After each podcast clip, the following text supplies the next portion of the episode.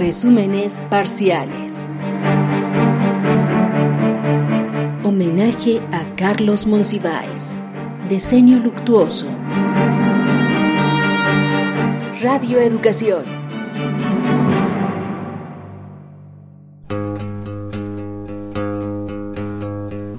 Todo cambia, todo se transforma, todo sigue igual.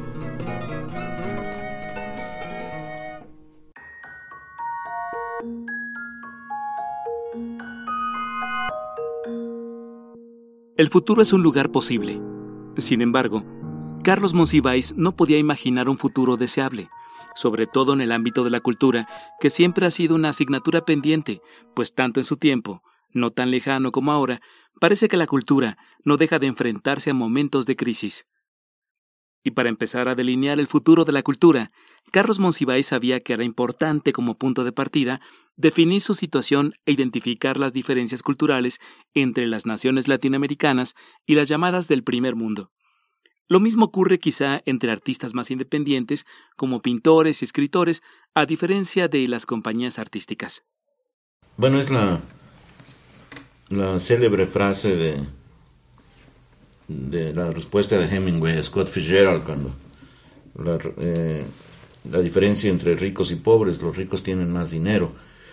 Creo que como nunca se está viviendo esto de, un modo axiomático y en momentos catastrófico, siempre la referencia ineludible es Rubén Darío, que nace en Metepa, Nicaragua, en un pueblo oscuro de una nación casi inexistente eh, en el siglo XIX y que se convierte en una gloria del idioma.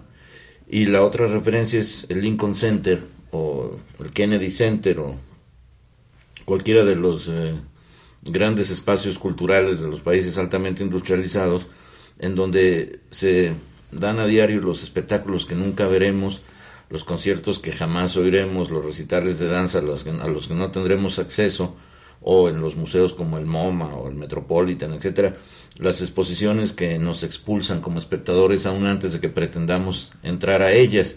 Entonces, el, eh, el dilema es prácticamente la historia de lo que yo no sé si llamar tercer mundo porque el término se ha convertido de tal modo en paródico y peyorativo que se presta a todo, pero desde luego en los países no tan altamente industrializados, si queremos usar un, una forma eufemística, nunca vamos a tener ya en las circunstancias actuales un Kennedy Center, un Lincoln Center, un MoMA o un Metropolitan Museum of Art. O sea, en el ejemplo de las antípodas que planteabas está un hombre que surge de un ambiente muy limitado, muy pobre y que en una biografía personal intensa, contradictoria y angustiosa muy frecuentemente, como es la de todos los creadores originales en esas circunstancias, deja un legado, deja una herencia. Pellicer dice, Darío nos enseñó a hablar. Llega a ese extremo de darle a Darío la función de reavivar la lengua. Pero eh, esto se puede seguir multiplicando. Yo no sé si Aracataca tiene mucho significado para los oyentes de Radio Educación, pueblo de, nativo de Gabriel García Márquez. Y, y de este pueblo surge otra. Ahora hay una diferencia. pero ya en, otro momento, con un mercado internacional, con la oportunidad de verse traducido a todos los idiomas, con una editorial eh, que simplemente solo la, la editorial italiana le pagó 8 millones de dólares por sus derechos, por la exclusividad de sus derechos. ¿De, qué obra? De, su obra. Cifras que hubiesen sepultado no solo a Rubén Darío, sino prácticamente a todo el continente en 1900. ¿Y, por qué, ¿Y por qué ese individuo, eh, viniendo de un lugar tan remoto como puede haber sido el pueblo de Rubén Darío en su momento, sí tiene acceso? Porque iba yo a que planteaste una contradicción absolutamente irresoluble con los grandes centros. Yo creo que la contradicción se ha vuelto cada vez más irresoluble, no respecto a los individuos, pero sí respecto a las colectividades.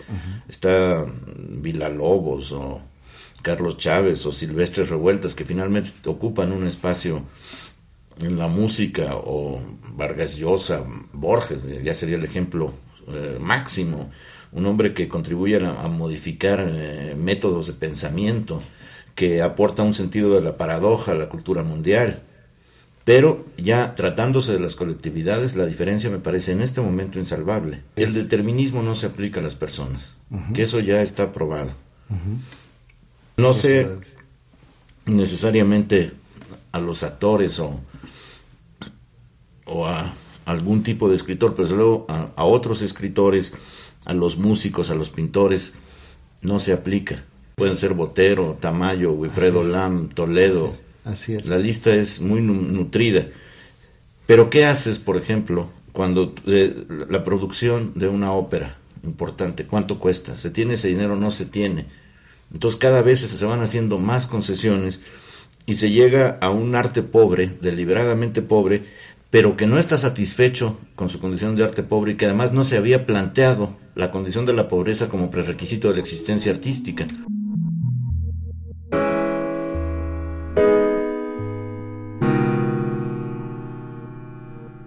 Del mismo modo, también se identifican grandes diferencias en la infraestructura dedicada a la cultura, entre la posibilidad de contar con un museo metropolitano como el de Nueva York o no.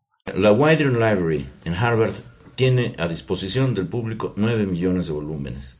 No hay una biblioteca en México que se acerque siquiera a, una de las bibliotecas de la Universidad de Harvard. Ya no estamos pensando en la biblioteca del Congreso, Estamos pensando en la Widener en, Harvard. La, biblioteca con, más, eh, con un acervo más amplio a disposición del público en México tiene un millón de ejemplares.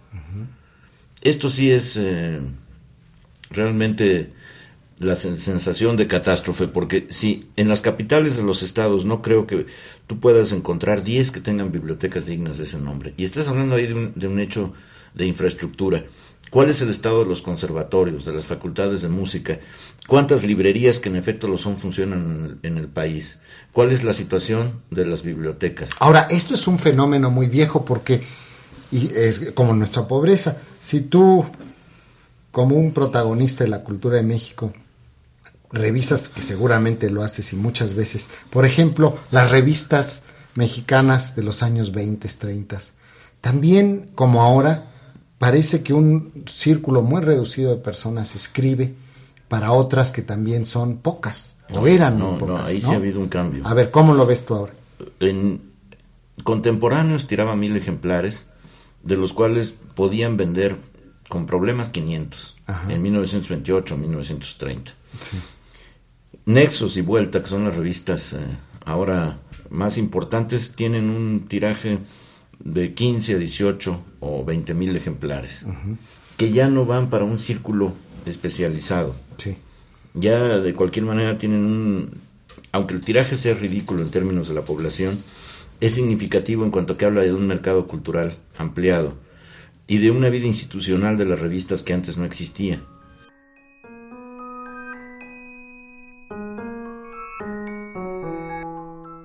Aunque para Monsiváis no todo era tan malo y reconocía los avances que en México se habían logrado en el ámbito cultural.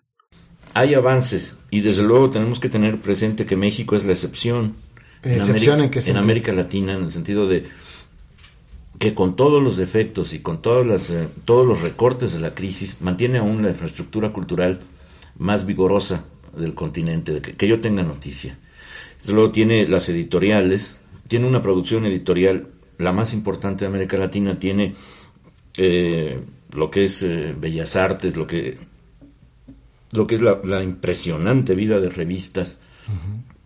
Y tiene un público cultural. La Universidad Nacional, por ejemplo, como, como fuerza de, difusión cultural también enorme, ¿no? Sí, tiene casi 3 millones de estudiantes de enseñanza media y superior.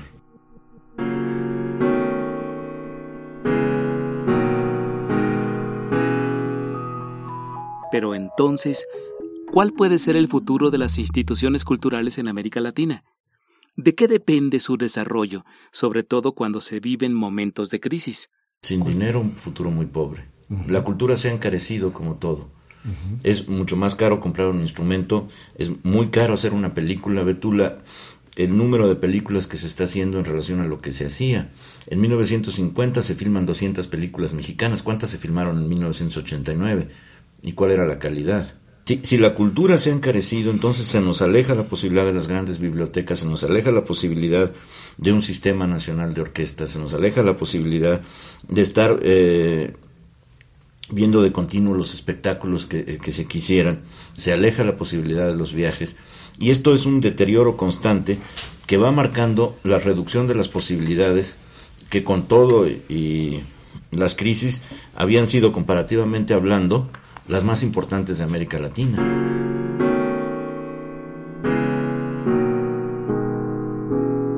Algunas veces se piensa que entre mayor infraestructura cultural exista en un país, más alta es la participación de la gente en este tipo de actividades, sobre todo en los países desarrollados o de primer mundo.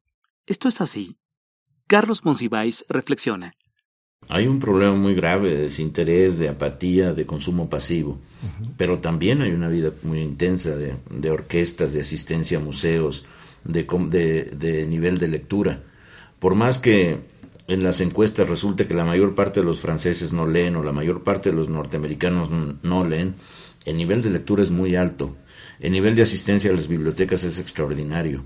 Y la oportunidad que tiene la gente interesada de, de formarse, de adquirir eh, una sensibilidad artística de primer orden programándose para ello es muy alta. Y en, los países de, digamos, el tercer mundo eso ha ido desapareciendo gradualmente y el encarecimiento de la cultura amenaza con niveles catastróficos.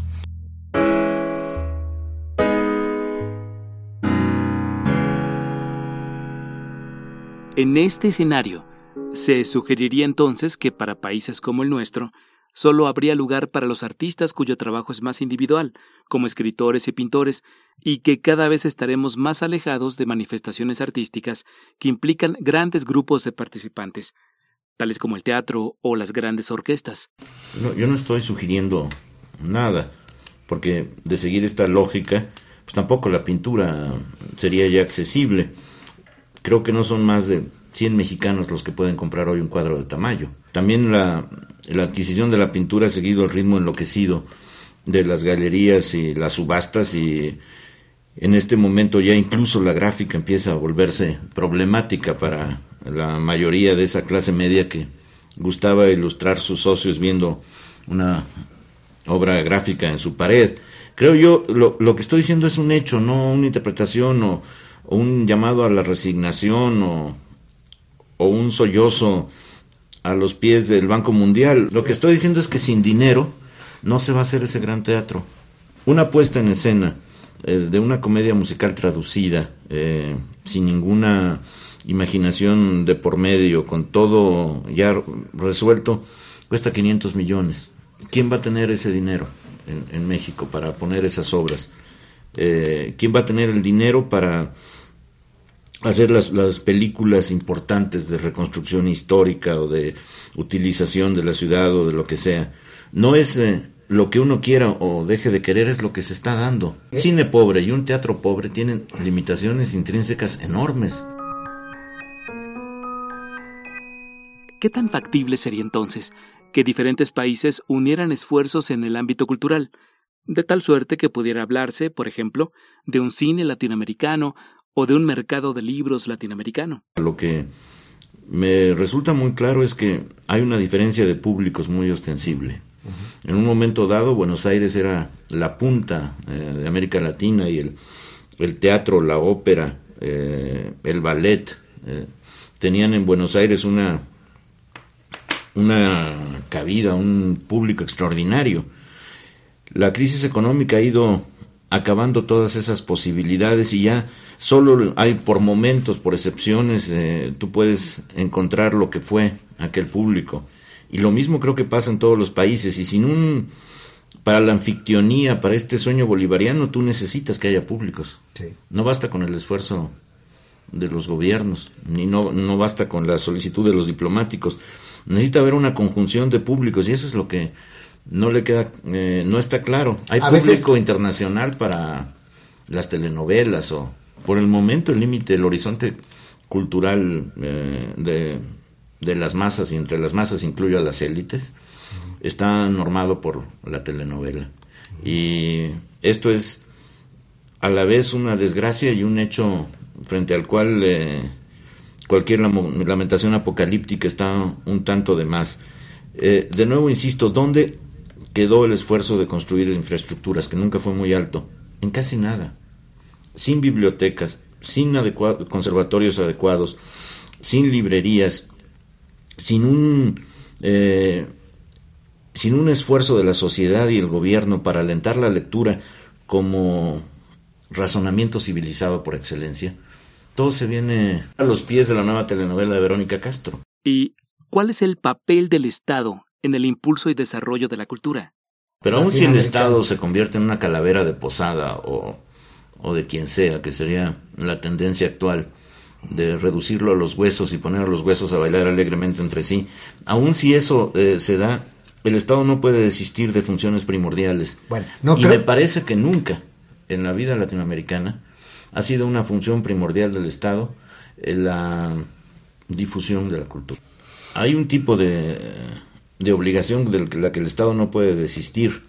El libro de texto gratuito, con todos los efectos que uno quiera encontrarle, es una de las grandes conquistas nacionales y ha sido eh, importantísimo para defender lo que nos queda de educación primaria. Me parece que el Estado eh, no ha tenido una, una política continuada respecto a la edición del libro. Han sido políticas sexenales que se cancelan unas a otras, que no admiten continuidad. Y ese ha sido un desastre cultural extraordinario, porque el Estado es la única institución que puede eh, poner libros accesibles y baratos al alcance de las mayorías. Esto se cumple en una medida con el Fondo de Cultura Económica, pero eh, la experiencia de lecturas mexicanas de esa magnífica serie, el éxito que tuvo, te prueba que es necesario eh, que el Estado sea también editor, que, son funciones que no va a asumir una iniciativa privada, que es inepta, analfabeta, rencorosa, egoísta y cerrada. Estoy elogiándola, ¿eh? porque mi opinión es un tanto más severa.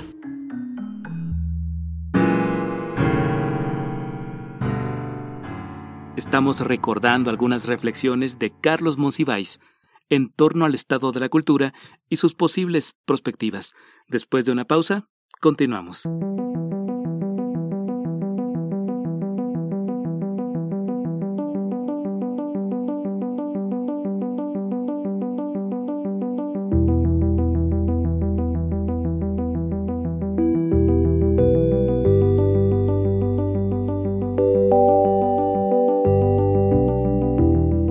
Continuamos con este programa especial, retomando algunas de las reflexiones de Carlos Monsiváis acerca de la cultura en nuestro país. ¿Era Carlos Monsiváis pesimista en cuanto al futuro de la cultura en México? ¿Y qué opinaba acerca del desarrollo de la cultura popular? No, yo creo que en eso ha habido un avance magnífico, porque la cultura popular se ha integrado ya eh, con grandes zonas de la antes llamada alta cultura, y tú puedes encontrar un consumo elevadísimo, por ejemplo, de Mozart, de Bach, de Schumann, de Schubert, eh, y llegando hasta Stravinsky, más acá ya creo que no, en sectores populares. Ya lo que antes era el horizonte reducido a fuerzas de la cultura popular pues, estalló y, y, no se puede en este momento negar que, por ejemplo, la lectura de Kundera o de Humberto Eco, de García Márquez o de Octavio Paz es masiva en los términos en que se lee en, México y en América Latina. Pero este avance tiene eh, todas las posibilidades de ser detenido en cuanto a expansión. Eh, va a continuar una minoría a la que me niego a llamar élite, porque es un término peyorativo con que huele a realismo socialista. es una minoría porque así tiene que ser y, y ya.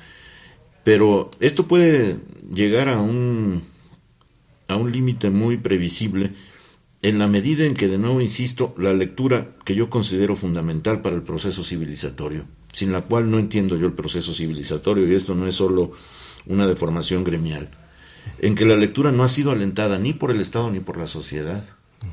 No hay programas de, eh, que tengan que ver con la lectura de los partidos políticos, no hay, no hay nada en relación con la lectura del sistema educativo mismo, no lo, no lo hay de pero no hay una paradoja, no hay una paradoja en la proliferación de materiales impresos. México, esto a mí siempre me ha sorprendido, la Ciudad de México es una de las urbes con mayor número de diarios y de revistas en el mundo. Es impresionante. Es impresionante, pero es impresionante el bajísimo tiraje de periódicos llamados nacionales que tienen 4.000 ejemplares.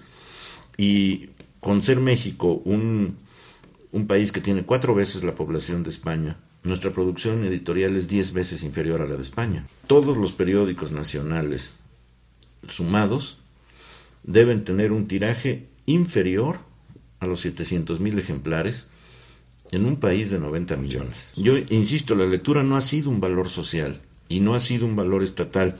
Vasconcelos apuntó hacia ello con los clásicos, pero los clásicos eran una propuesta y una acción simbólica, que no se andó, que no se ahondó y no se continuó. Y en ese sentido la universidad y la SEP han creído en la bodega como a nadie. Yo creo que hay la diosa bodega de las tradiciones peninsulares o cantábricas o lo que sea, pero la diosa bodega se ha convertido en el verdadero lector de México. Yo cuando pienso en lo que me gustaría hacer como lector, pienso que me gustaría hacer una bodega, porque ahí están todos los libros, intocados, maravillosos, en inmensas cantidades, que se vienen encima, se derraman. El problema es la distribución, pero ¿quién los lee? ¿Y quién se entera de que salieron? no hay un esfuerzo semejante de, publicidad, no hay, no hay un esfuerzo eh, que la única institución que está eh, haciendo una publicidad y lo, lo, hace porque puede hacerlo, a la altura de, de, la necesidad de divulgar de una nación de, de 90 millones, es Televisa. Y únicamente con el Centro de Arte Contemporáneo, nada más. Todo lo demás está eh, indecorosamente mal promovido. Ahora, el Estado tiene un sistema nacional enorme de medios de difusión, ¿por qué no los difunde ahí? No los usa. El problema es que hay que saber que se publicó una magnífica edición crítica del elogio de la locura que uno puede comprar a cinco mil pesos o a tres mil pesos y que, y que alguien sepa quién fue Erasmo y que, y que se lo comunique a los estudiantes y que no acabe siendo el, el maestro que le dice a sus diez alumnos que compren esa edición barata en una librería que queda a diez cuadras de su casa.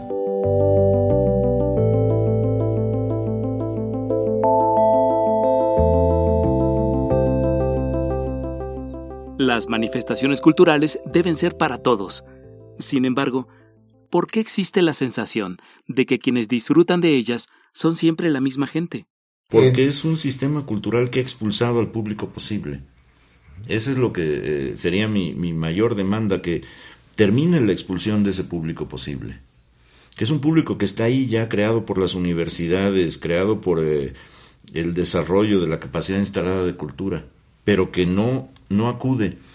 ¿Cuánta gente frecuenta librerías en la Ciudad de México?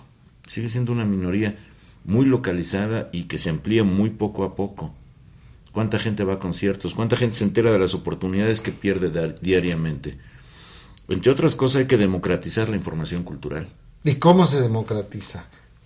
No es que te pidamos recetas, estamos pensando ahí simplemente al mismo tiempo. La utilización de los medios masivos. El Estado no ha dedicado el tiempo que le toca por ley a democratizar la información cultural. Pero no es nada más decir que se presentará Alvin Ailey. Hay que, hay que promover, hay que incitar a, y, y, hay que encontrar la manera de que haya funciones populares de Alvin Ailey. También los precios son un sistema de expulsión del público posible.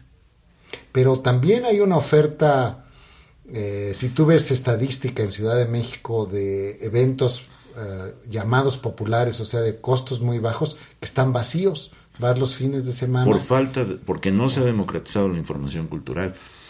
Es que yo estoy convencido de que eh, el proceso de democratización, si es nada más eh, político, no va a servir para nada.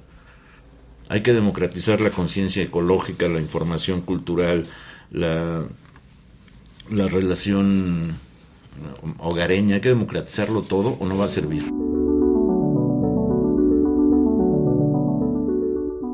Siendo Carlos Monsiváis parte de la vanguardia intelectual de México, ¿cómo percibía la vanguardia latinoamericana cultural? Con angustia, buscando que se le invite a dar clases a Estados Unidos para equilibrar su presupuesto, sintiéndose ahogada, entendiendo que si cada quien no crea su propio público está condenado, rencorosa, eh, obsesiva en soluciones eh, de evasión a través de, de muchas vías, entusiasmada por las posibilidades que finalmente se le ofrecen, decepcionada por su nivel de ingresos. Así lo veo.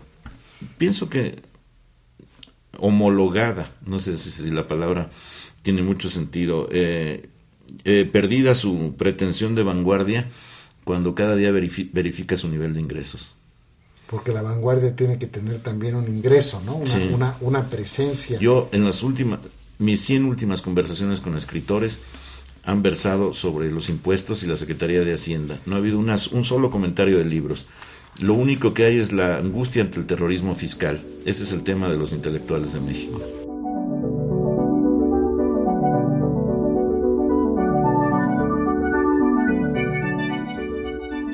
A pesar de todo, no era que Carlos Monsiváis pensara que no había posibilidades para la cultura. Me siento muy patriótico al afirmar un lema. Yo quiero que el Estado progrese que el gobierno fracase, que es una manera de ser patriótico. De lo que se trata es de que esos avances afecten a cada vez mayor número de gente y eso no se está dando. La crisis económica ha legalizado, tanto en el Estado como en la sociedad, un sentimiento derrotista e inhibitorio frente a la cultura que me parece una de las, una de las consecuencias psicológicas y culturales más nefastas. ¿Y qué podríamos hacer para avanzar en este sentido, Carlos? Una discusión para convencer a los partidos políticos, al, gobierno, a los empresarios, a la sociedad en su conjunto de, de que no va a haber eh, democracia sin civilización y que no puede haber civilización sin construir una infraestructura cultural que abarque a una mayoría de la población.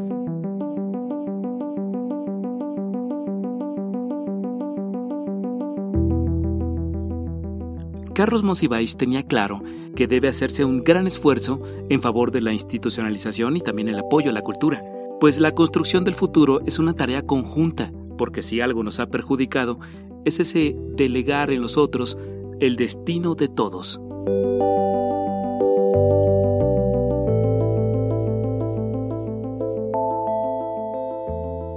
Para la realización de este programa, retomamos fragmentos de la entrevista realizada a Carlos Monsiváis en la serie Diálogos Internacionales, producida por Radio Educación en 1990.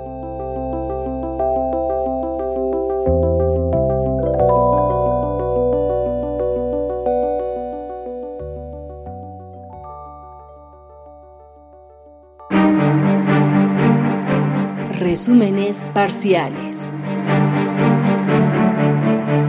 Homenaje a Carlos Monsiváis. Diseño luctuoso. Radio Educación.